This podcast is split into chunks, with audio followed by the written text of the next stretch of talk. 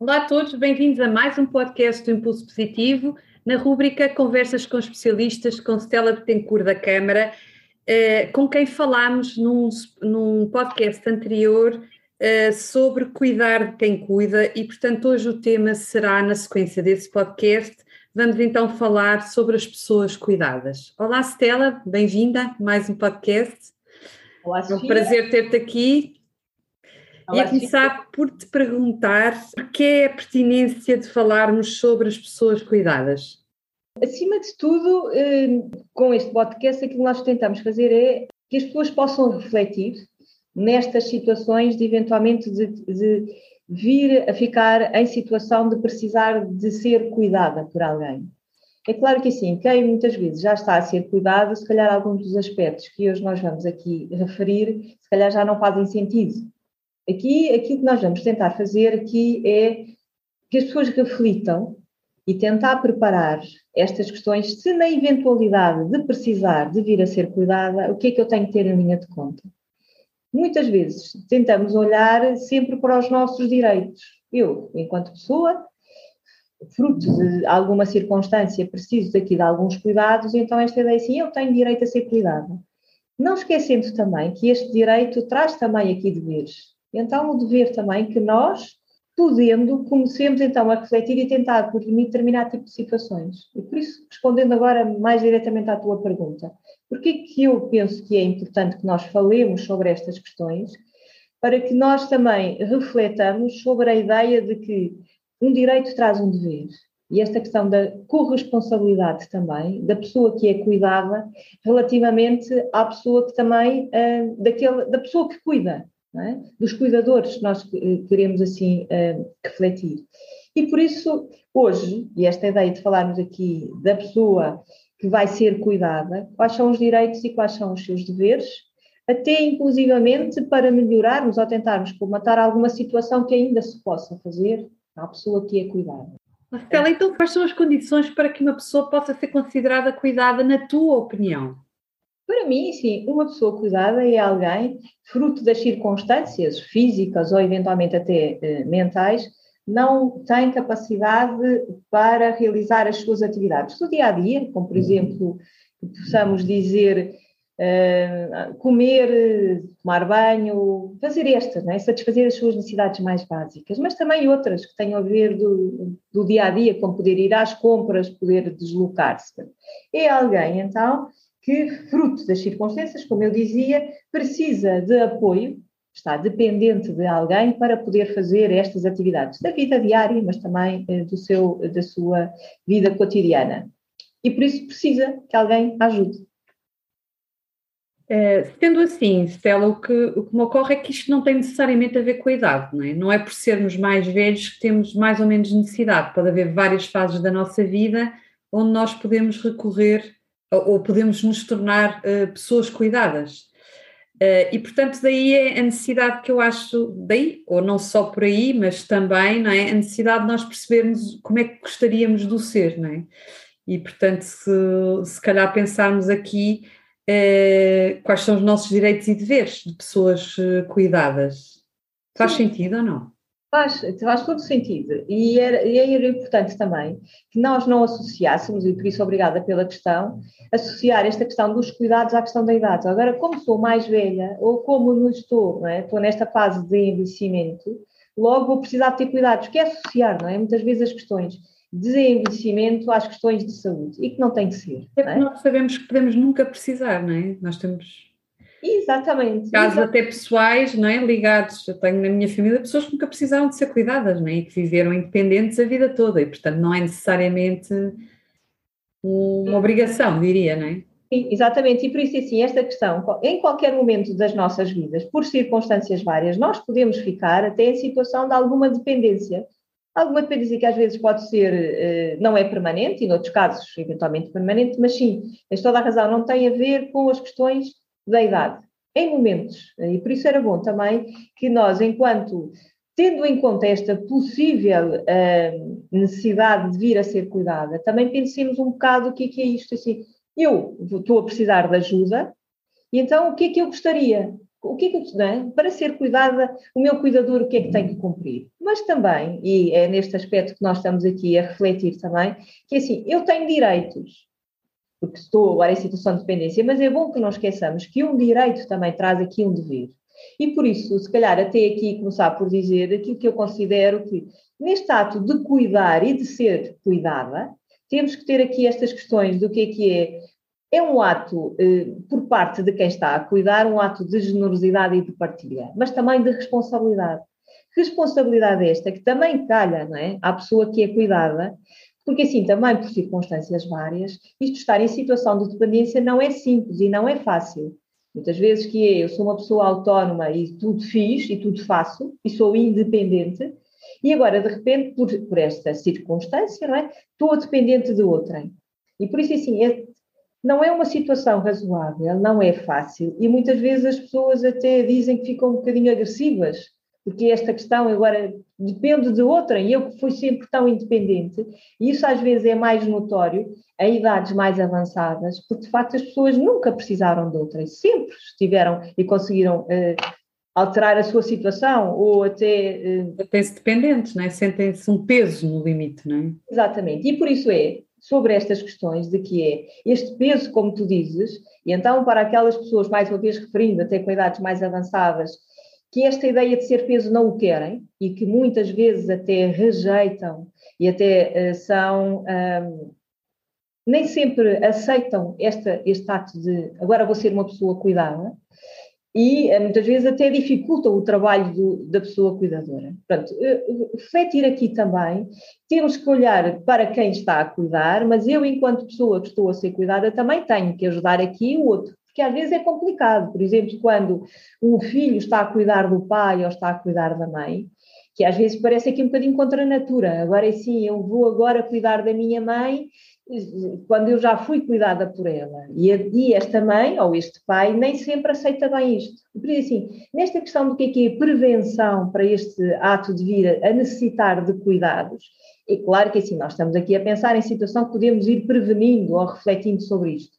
Quando nós estamos nesta própria situação, e às vezes ocorre de repente, todas estas questões que nós aqui estamos a falar, pode não fazer sentido. Mas eh, gostaria que nós, eh, é? Esta é a ideia, que nós possamos contribuir para que as pessoas reflitam sobre isto.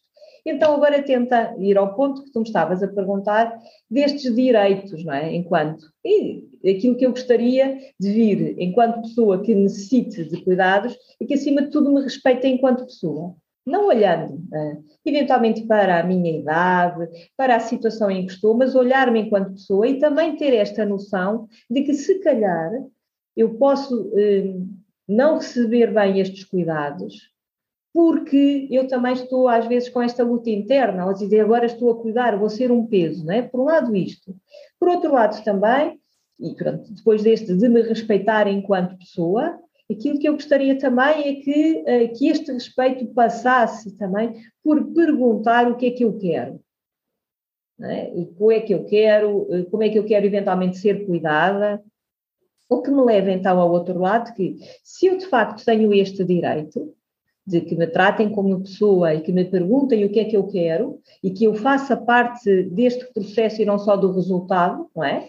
É também isto aqui traz o outro lado que é o dever. E então o dever, eu enquanto pessoa cuidada, o que é que eu também devo fazer? Por um lado é colaborar com a pessoa que está a cuidar de mim, ter também a noção que se calhar não é fácil para esta pessoa que cuida de mim estar a cuidar de mim nestas situações. É claro, mais uma vez, reforçando sempre que nós estamos aqui a falar em situações que não entrem circunstâncias em que a pessoa já está num estado demencial que não permite isto.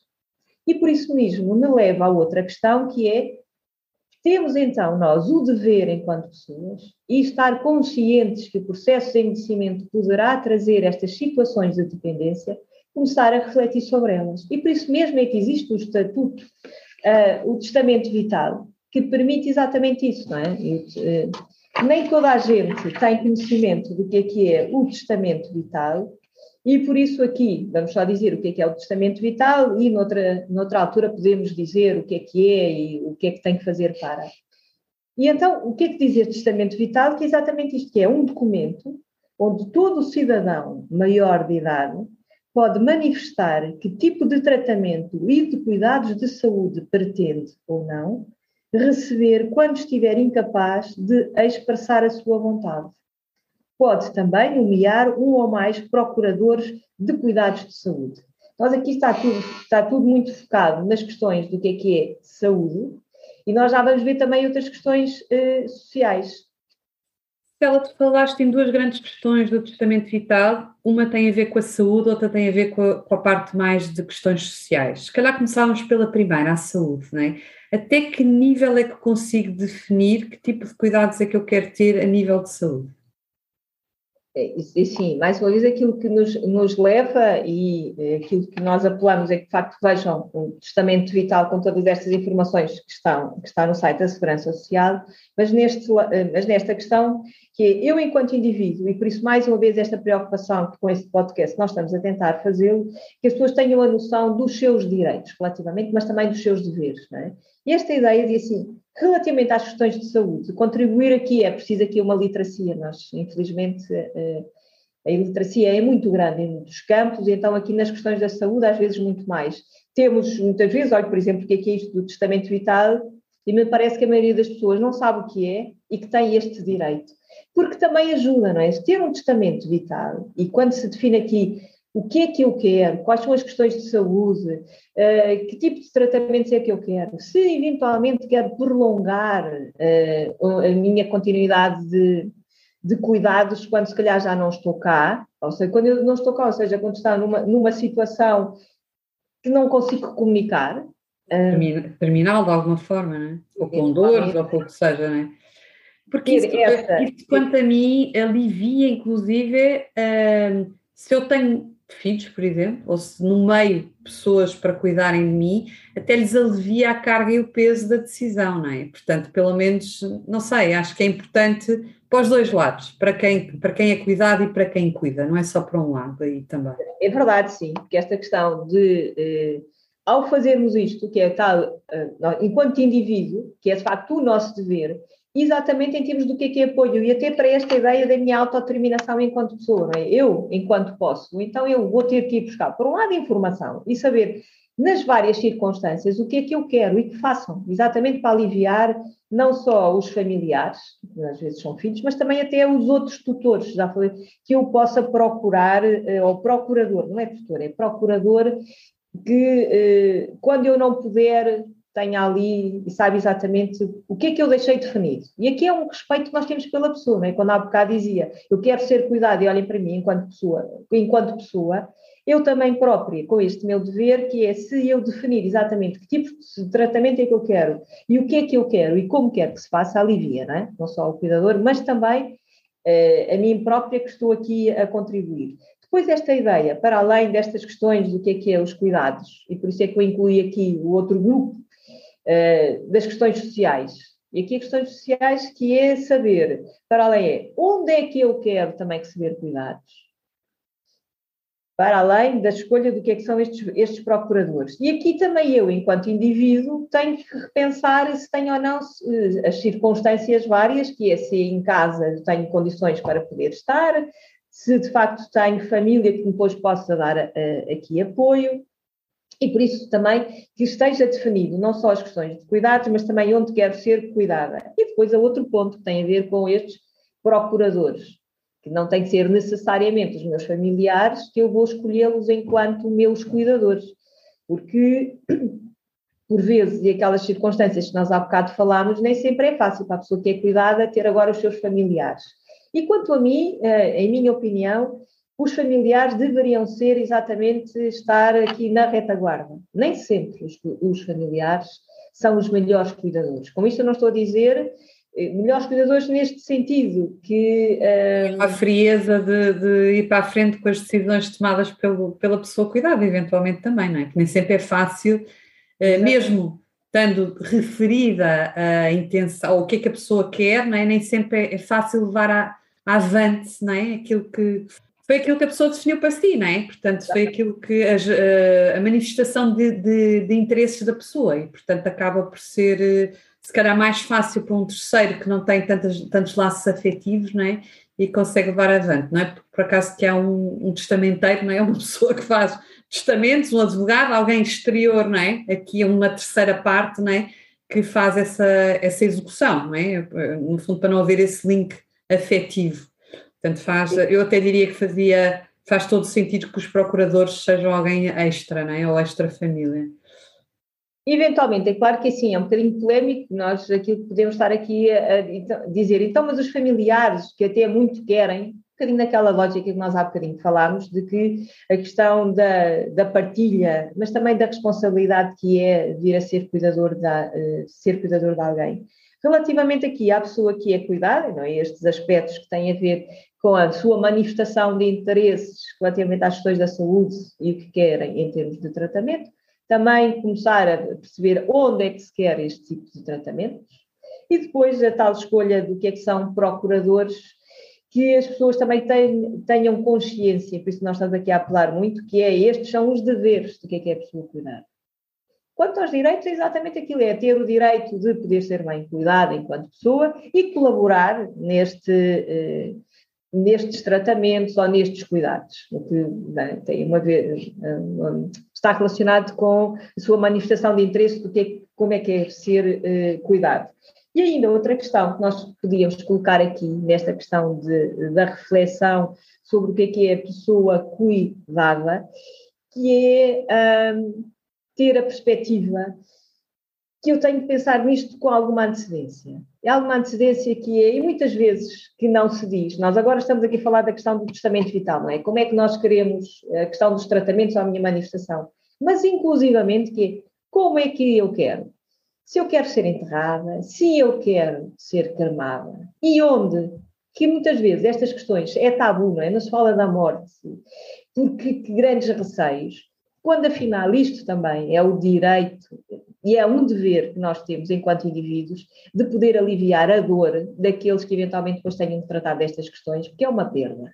E por isso, se nós fizermos este nosso caminho, ajudaremos nós, enquanto nesta ideia de que é o nosso empoderamento e até esta nossa participação em todo o nosso processo de vida, e era aqui em termos de refletir, mas também ajudar aqueles que cá ficam, que já têm esta dupla, não é? Que é uma perda e além disso ainda tem que estar a cuidar.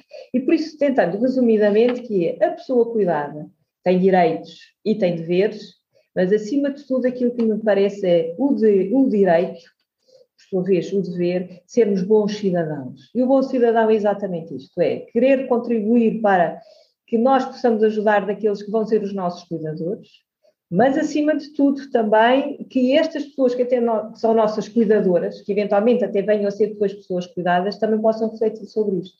Isto é daquela linha e lógica que, que é, tendo em conta que o conhecimento é um processo, que de facto nós, eh, felizmente, vamos viver cada vez mais, e este viver cada vez mais traz este sentido de responsabilidade, que é nesta questão de cuidados. Hoje falámos aqui dos cuidados, não é? Da pessoa que é cuidada, e esta ideia de eu, enquanto indivíduo, tem de fazer parte do processo e não só do resultado.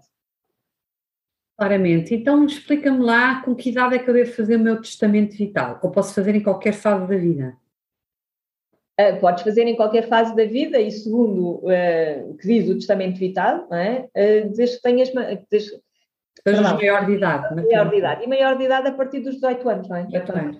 E, eu, e, e, isto não é um documento para a vida, ou seja, imagina que eu, entretanto, mudo a minha forma de pensar, porque aos 18 anos eu não sou igual aos, sou igual aos 30 como serei igual aos 50, não é? E, entretanto, ganhei aqui maturidade e mudei a minha forma de pensar e a minha forma de olhar para aquilo que teve a ser os meus cuidados e para aquilo que eu idealizei. Eh, posso alterar em qualquer altura? Pode sim, eh, tem essa, portanto, tudo Não é vinculativo, não é? Não é. E podes, de facto, eh, fazer as alterações, eh, como não é um documento para a vida, e além disso nós vamos aqui alterando também, mas, e isso, mais uma vez, apelando a que possam ver toda esta informação no site da Segurança Social, tem lá todos estes requisitos, mas a ideia é que o propósito é que tu o faças, É? Até para ti própria, digo eu, nesta minha preparação. É forma de reflexão, não é? Para nós. Exatamente. É? Que nem sempre é fácil, por isso quando nós associamos sempre estas questões de envelhecimento, é tudo, todo muito mal, e depois ainda estamos aqui a falar para além dos desafios que já temos na vida, e no, na vida cotidiana e no seu dia a dia, agora ainda refletir sobre isto, que normalmente se associa ao fim de vida, mas era bom, e assim, aqui nós estamos a apelar a, a nada negativo, mas sim à reflexão que nós próprios devemos ter, que é o que é que eu quero e como é que eu quero. Nós apelamos muito, nós às vezes andamos, estrabuchamos muito sobre, desculpem o termo, estrabuchar, que é sobre os nossos direitos, direitos, direitos, e esquecemos que de facto assim, é de um ato de responsabilidade muito grande, quando nós falamos nos direitos, tendemos a esquecer os deveres. E aqui é refletir sobre isto, que é, ao longo do meu, da minha vida, de facto posso ter aqui mudanças, hum, mas é bom que as expresse. Que as expresse até uma forma de refletir sem ter esta, esta conotação negativa. É? Claro que assim, se me perguntarem, eh, falar sobre isto não é fácil, não é? porque associamos morte a fim. Mas eh, é uma maneira de nós refletirmos e até de contribuirmos para desmistificar tudo quanto é mal do envelhecimento. É claro que assim, um processo de envelhecimento não é fácil, traz muitas alterações e eu tenho que ir tomando consciência delas. Quanto mais cedo tomar, para não ter uma carga tão pesada, não é? É aquilo que, que eu penso. Ou não deixar uma carga tão pesada a quem fica, porque eu acho que também é o nosso dever é? aliviar as pessoas que nos estão próximas e que têm que tomar a decisão por nós de uma coisa que não têm a certeza se, se seria o melhor. Era aquilo que tu estavas a dizer, não é? De repente, é? Para quê? Uh, já tem a, a tristeza toda, não é? Se eu puder aliviar nesta carga mais burocrática, que não, não deixa de ser burocrática, não é? Como é que eu quero ser enterrada, como é que eu quero ser, não é? O que é que eram as minhas, uh, o meu querer, não é? O que era o meu querer para mim no fim de vida, que eu acho que isto é claríssimo, nós todos vamos ter um fim de vida, qual é a dúvida, não é? E portanto, qual é a forma mais digna para mim, enquanto indivíduo, como é que eu quero que isso seja realizado. E, portanto, acho que temos claramente desmistificar esse tema e esta é uma boa forma de o fazer, eu diria. Relativamente a estas questões, não é? Desta. Um, de deixar as coisas preparadas. E como nós nunca sabemos quando é que isso acontece, não é? Se calhar deixar isso mesmo, com tudo aquilo que tu estavas a dizer, até para ajudar aqueles que, que cá ficam. Mas também com outras questões que às vezes tendemos a esquecer, porque andamos tão aqui tão imbuídos e às vezes é, temos pessoas com quem vivemos e às vezes não acautelamos, porque nem sempre são, eh, não são situações às vezes legais, e quando eu digo legais não está isto instituído, destas relações que às vezes se têm, quer sejam com homens, com mulheres, ou seja, companheiros ou companheiras, e às vezes não se acautela de quem cá fica fica em situação, eh, às vezes periclitante, e às vezes até em situação de dependência de terceiros relativamente até ao local onde vai viver. É, vivo com alguém, não ficou acautelado, em termos legais eu também não tenho direito, e aquilo que depois acontece é que um património que vai depois para os eh, para quem tem de direito, não é? em termos legais, e não se salvaguarda a situação desta pessoa, porque parece que a vida é eterna, e ela, enfim, é bom que nós pensemos nisso, mas que acautelemos também, acautelemos de facto esta, estas, estas situações. Aquilo que eu poderia uh, dizer às pessoas que é tentar procurar informação relativamente a esta questão do que é, que é, o, é, que é o testamento vital, que direitos e que deveres é, é que existem relativamente a estas situações, e que se possa pensar nisto não é de forma, e agora vou ter que pensar nisto, não é?